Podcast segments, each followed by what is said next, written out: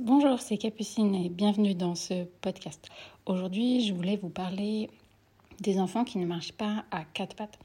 Donc c'est vraiment quelque chose qu'on va rencontrer assez souvent quand on, accompagne les enfants euh, dans leur motricité. C'est cette étape euh, du quatre pattes. Euh, je vais vous expliquer un peu deux cas de figure parce qu'il y a plusieurs choses qui peuvent se passer pour que le quatre pattes ne se fasse pas. Et je vais vous détailler deux réflexes archaïques qui peuvent être en lien avec ce problème, cette problématique où les enfants ne passent pas à quatre pattes. Donc le premier cas de figure, c'est on se retrouve avec des enfants qui se retournent et qui rampent. Donc ils ont déjà fait deux étapes principales, mais ils n'arrivent pas à monter sur leurs quatre pattes et ils se contentent de ramper. Donc ce qui va se passer, c'est que ça va les gêner puisque euh, on a besoin de passer à quatre pattes pour pouvoir s'asseoir. Donc ils ont besoin vraiment de monter dans cette position pour pouvoir euh, s'asseoir. Donc euh, souvent ils sont un petit peu coincés à cette étape du ramper et on va aller voir plusieurs semaines rester sur ça sans chercher à, monter en tout cas dans cette position du quatre pattes. Pour pouvoir monter dans cette position du quatre pattes, une des choses qui est importante, c'est que l'enfant il a besoin un peu de tonus sur ses abdominaux et dans ses bras. C'est-à-dire qu'il va utiliser euh, deux techniques. Soit il va pousser sur les bras et ensuite euh, contracter ses abdominaux et les muscles de ses jambes pour pouvoir euh, regrouper les jambes. ou bien il va faire l'inverse, il va monter d'abord les fesses et ensuite pousser sur les bras. Mais en tout cas, on a besoin de, tonicité sur, euh, sur cette chaîne euh, antérieure pour pouvoir, en tout cas, euh, passer sur leurs quatre pattes. Donc, une des premières choses qu'on va pouvoir faire, c'est ça, c'est travailler sur, ça pour que l'enfant gagne un petit peu de tonicité et qu'il puisse monter sur les quatre pattes. Ensuite, on a un autre cas de figure qu'on va voir assez souvent, c'est chez des enfants qui ont été assis alors qu'ils ne faisaient pas les deux, autres étapes qu'on a citées avant. Ça veut dire qu'ils ne se retournent pas et ne rampent pas. Et donc les parents vont dire mais je comprends pas, il fait pas de quatre pattes. Et souvent ce qui va se passer c'est quand ils sont assis, on les assit avec les deux jambes devant. Et dans cette position, ils sont un peu coincés, en fait, les enfants. Et euh, comme ils veulent quand même bouger, ils cherchent une porte de sortie, une solution motrice euh, quand même, parce qu'ils veulent toujours bouger et, explorer le, monde eh bien, une solution facile, c'est de se jeter en arrière. Donc, c'est pour ça qu'on va avoir tendance chez ces enfants-là à mettre des coussins puis, à protéger l'arrière pour éviter qu'ils s'éclatent la tête contre le carrelage. Donc, euh, chez ces enfants-là, des fois, c'est un petit peu compliqué euh, de, les faire passer euh, aux quatre pattes. Donc, déjà, on va modifier la position de la assise. On va, on va passer sur un assis asymétrique.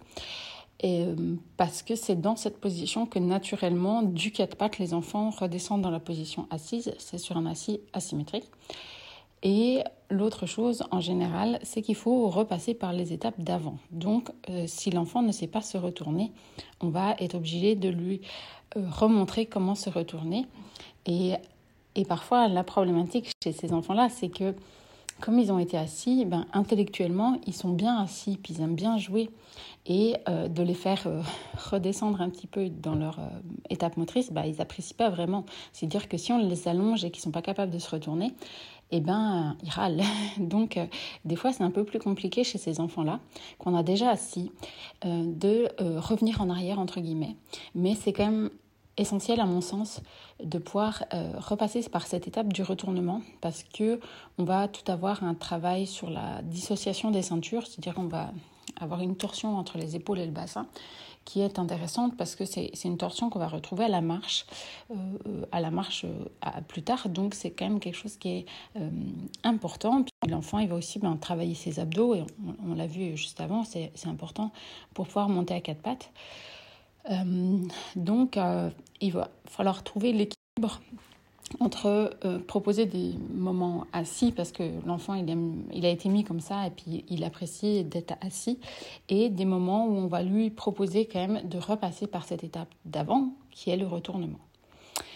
donc voilà, j'espère déjà ça peut un petit peu les deux grands cas de figure. Bien sûr, il y en a toujours plein d'autres, mais ça va déjà être les deux cas qu'on va souvent retrouver.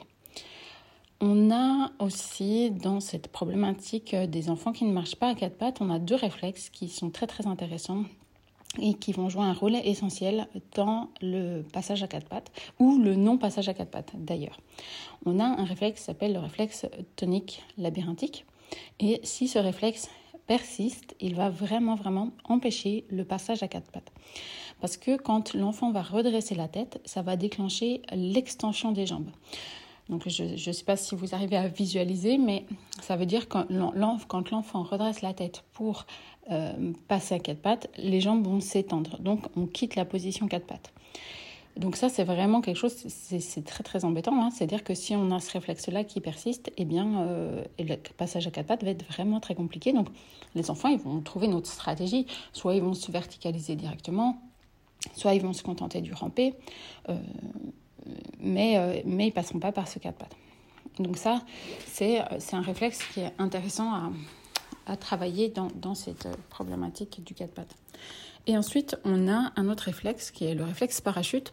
Ça, c'est un réflexe que nous, on a toujours. Hein, c'est quand, quand, on glisse et, qu'on tombe à l'avant, eh bien, on va mettre les mains parce que c'est moins dangereux de se casser euh, le poignet que de se casser le bout du nez.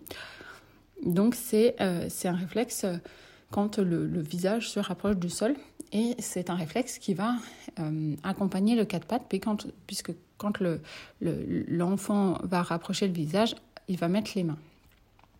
Donc c'est un, réflexe qui, euh, qui soutient le quatre pattes.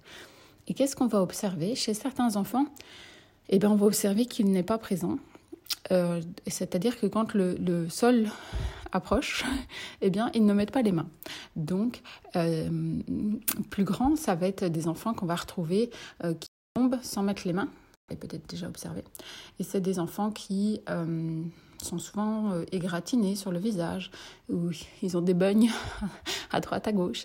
Donc ça, c'est vraiment quelque chose de assez caractéristique de ce réflexe qui, qui n'est pas présent, ou pas assez du moins.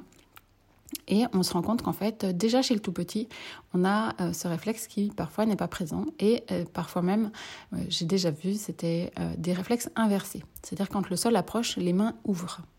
Et donc là, c'est clair que si on n'a pas une intervention d'un professionnel, ben, votre enfant, il ne fera jamais de quatre pattes. Hein. C'est compliqué. Hein. Vous imaginez bien que quand le sol approche, l'enfant, il ouvre les mains. Donc, euh, c'est des enfants qui ne feront pas de quatre pattes si on n'intervient pas. Et euh, clairement, c'est des enfants qui sont euh, normaux. Il y a pas de, pas des enfants porteurs de handicap. C'est pas des enfants. c'est des enfants qui, sur le plan médical, vont bien. Simplement, on a un réflexe qui est inversé et qui va empêcher le passage à quatre pattes. Donc, c'est important qu'il puisse être vu par quelqu'un qui, connaît ces choses-là pour avoir euh, travaillé sur ce réflexe euh, parachute. Donc voilà, si vous voulez retrouver des choses un peu plus visuelles, parce que le podcast est quand même très audio, j'avais fait une vidéo déjà sur cette problématique où je montre un petit peu plus. Donc vous pourrez la retrouver sur la chaîne YouTube. Si vous êtes professionnel et que cette approche vous intéresse, j'ai également une formation qui vous permet de comprendre tous ces mécanismes et d'accompagner les enfants euh, vers leur développement moteur. Je vous souhaite euh, une très bonne journée et à très bientôt.